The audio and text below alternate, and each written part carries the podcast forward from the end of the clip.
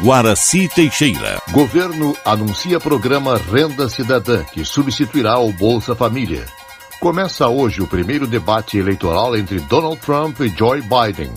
Governo do Rio Grande do Sul autoriza a volta às aulas em Porto Alegre em outubro.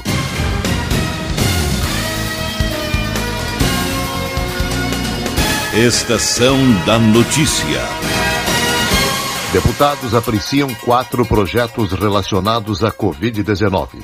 Repórter Christian Costa. Três audiências públicas e apreciação de 18 matérias são algumas das atividades previstas de 29 de setembro a 2 de outubro no Parlamento Gaúcho. Conforme definição da mesa diretora, todas ocorrem em ambiente virtual, já que as atividades presenciais na casa seguem suspensas até o dia 6 de outubro, em função da pandemia do novo coronavírus. As audiências públicas vão ser promovidas pelas comissões de Saúde e Meio Ambiente, Agricultura e Finanças. Elas vão tratar, respectivamente, das condições sanitárias necessárias para o retorno às aulas nas escolas, da promoção de políticas de Estado para a comercialização da cachaça gaúcha e do projeto do Executivo que estima a receita e fixa a despesa do Estado para o exercício financeiro de 2021. No plenário, os parlamentares devem votar em sessão extraordinária 18 matérias, das quais 17 de origem parlamentar e uma do Poder Executivo. Entre elas, há quatro propostas que estão relacionadas à pandemia da Covid-19. Agência Rádio Web, de Porto Alegre, Christian Costa. O governo do Rio Grande do Sul, após reunião com a Prefeitura e com secretários da Educação e Saúde, decidiu autorizar a volta às aulas em Porto Alegre no próximo dia 5 de outubro. Os primeiros a voltar são a educação infantil, o último ano do ensino médio, o ensino técnico e o ensino de jovens e adultos. Escolas especiais, EJA Municipal e os primeiros anos do ensino fundamental voltarão no dia 19 de outubro. Por último, no fim de outubro, voltarão os alunos do ensino fundamental e o primeiro ano do ensino médio. Seis meses depois de registrar sua primeira vítima fatal, Porto Alegre ultrapassou ontem mil mortes por Covid-19. Foram 140 dias para a marca das primeiras 500 mortes e outros 144 para dobrar o número na capital gaúcha, que registra a sexta menor taxa de mortalidade entre as capitais do país. Apesar da marca, o número de UTIs ocupadas por infectados por coronavírus em Porto Alegre segue em uma tendência de queda, apesar de ter encerrado o dia de ontem com 285 internados. No total, contando os pacientes com Covid-19 e os de outras doenças, a ocupação dos leitos de UTI está em 87% na capital. No Rio Grande do Sul, os óbitos relacionados ao coronavírus chegaram ontem a 4.648. Ontem, de acordo com a Universidade John Hopkins, o mundo chegou à marca de um milhão de vítimas por Covid-19. O processo de impeachment contra o prefeito de Porto Alegre, Nelson Marquesan Júnior, foi cancelado após decisão da terceira vara da Fazenda Pública. Segundo o despacho, a sessão ocorrida no dia 5 de agosto na Câmara de Vereadores foi cancelada após as quatro pautas de caráter emergencial não terem sido votadas. Marquesan é acusado de usar 2 milhões de reais da verba da saúde para fazer campanhas publicitárias. Marquesan alega que essa pauta foi votada na Câmara de Vereadores e aprovada por todos eles. A Câmara vai recorrer novamente da decisão. Covid-19. País tem mais de 142 mil mortes.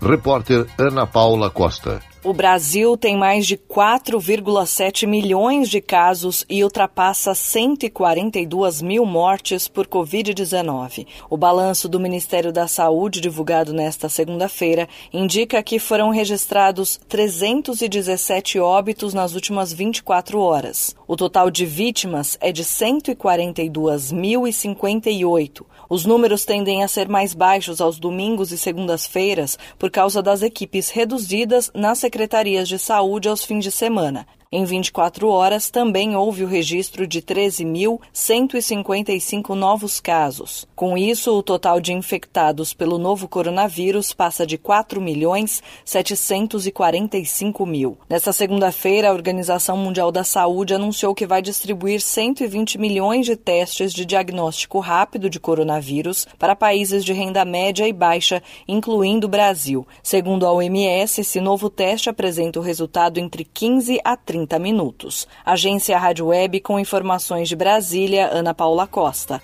Após reunião entre governo, líderes e ministros, foi anunciado o programa de Renda Cidadã, que substituirá o Bolsa Família. Detalhes com Yuri Hudson. Após negociação com a base aliada, o governo encontrou uma fonte de renda para bancar o programa social Renda Cidadã, que vai atualizar o Bolsa Família e substituir o auxílio emergencial. Nesta segunda, Jair Bolsonaro se reuniu com ministros e mais de 20 lideranças políticas no Palácio da Alvorada para fechar o programa. O valor do auxílio, que deve ficar próximo a 300 reais, será bancado respeitando a responsabilidade fiscal e o teto de gastos, como assegurou o presidente da República na busca de recuperar os empregos, atender aqueles conhecidos agora como invisíveis, porque o Brasil, segundo a doutrina, né, orientação do Paulo Guedes, tem que voltar à normalidade o mais rapidamente possível. Estamos buscando recursos com responsabilidade fiscal e respeitando a lei dos tetos.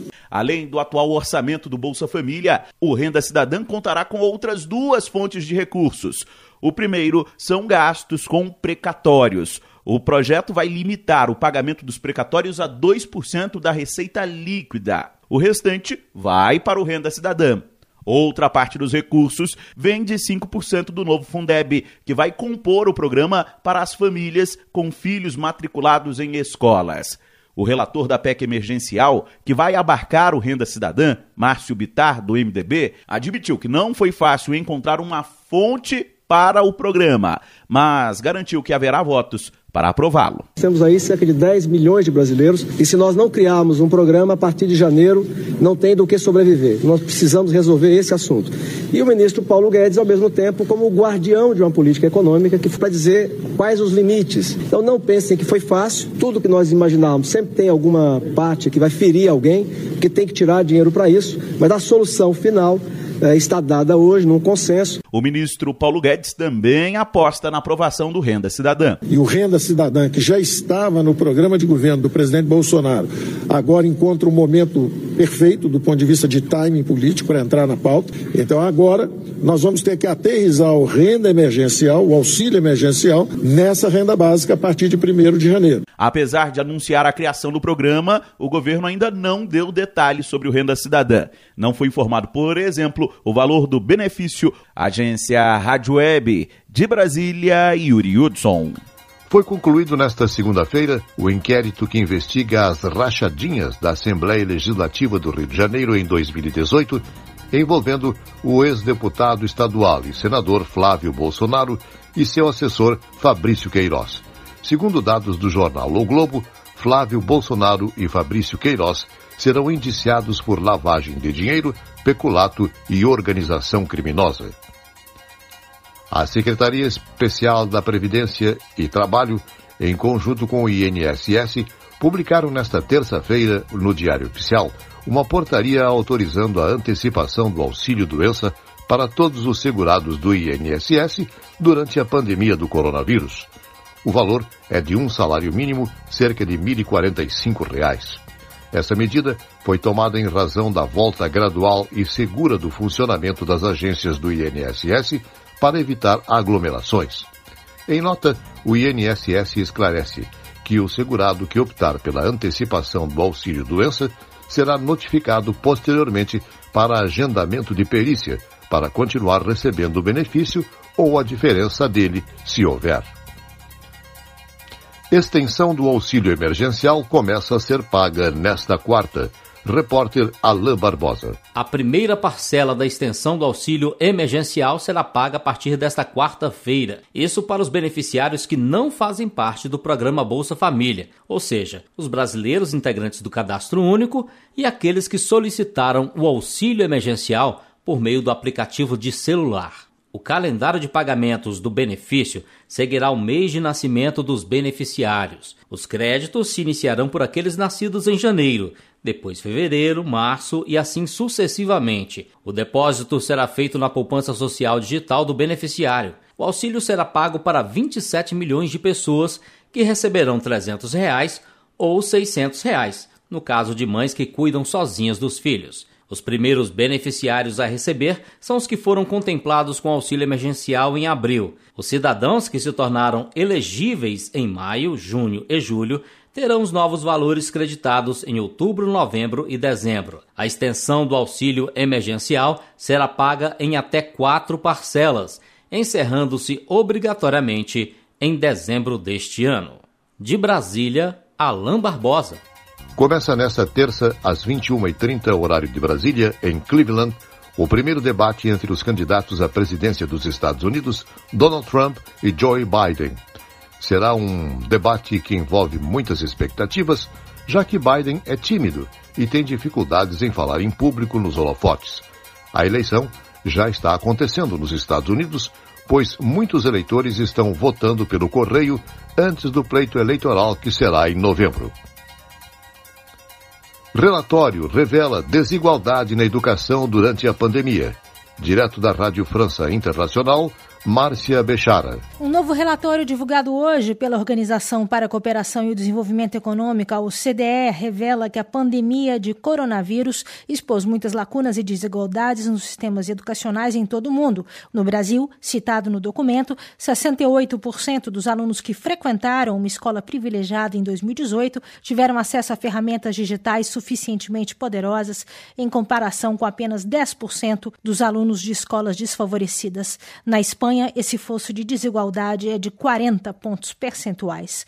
O relatório Políticas Eficazes, Escolas com Sucesso, analisa os resultados dos últimos testes PISA realizados em 2018, com cerca de 600 mil alunos de 15 anos em 79 países e economias.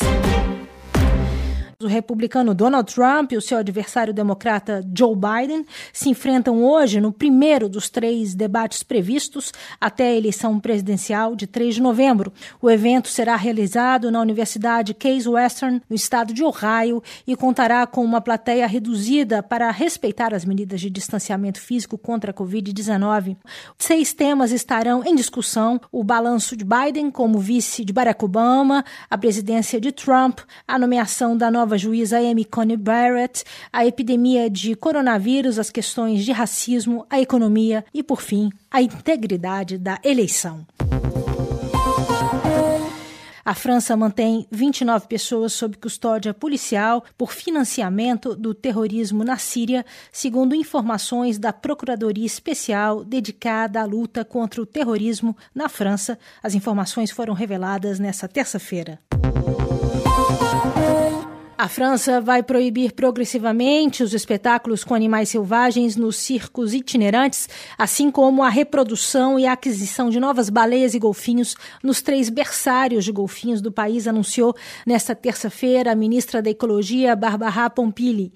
A ministra, que apresentou um conjunto de medidas para o bem-estar da fauna selvagem em cativeiro, também anunciou o fim da criação de visons norte-americanos destinados à fabricação de roupas e destacou que a atitude em relação relação aos animais selvagens mudou. De Paris, Rádio França Internacional, em parceria com a agência Rádio Web.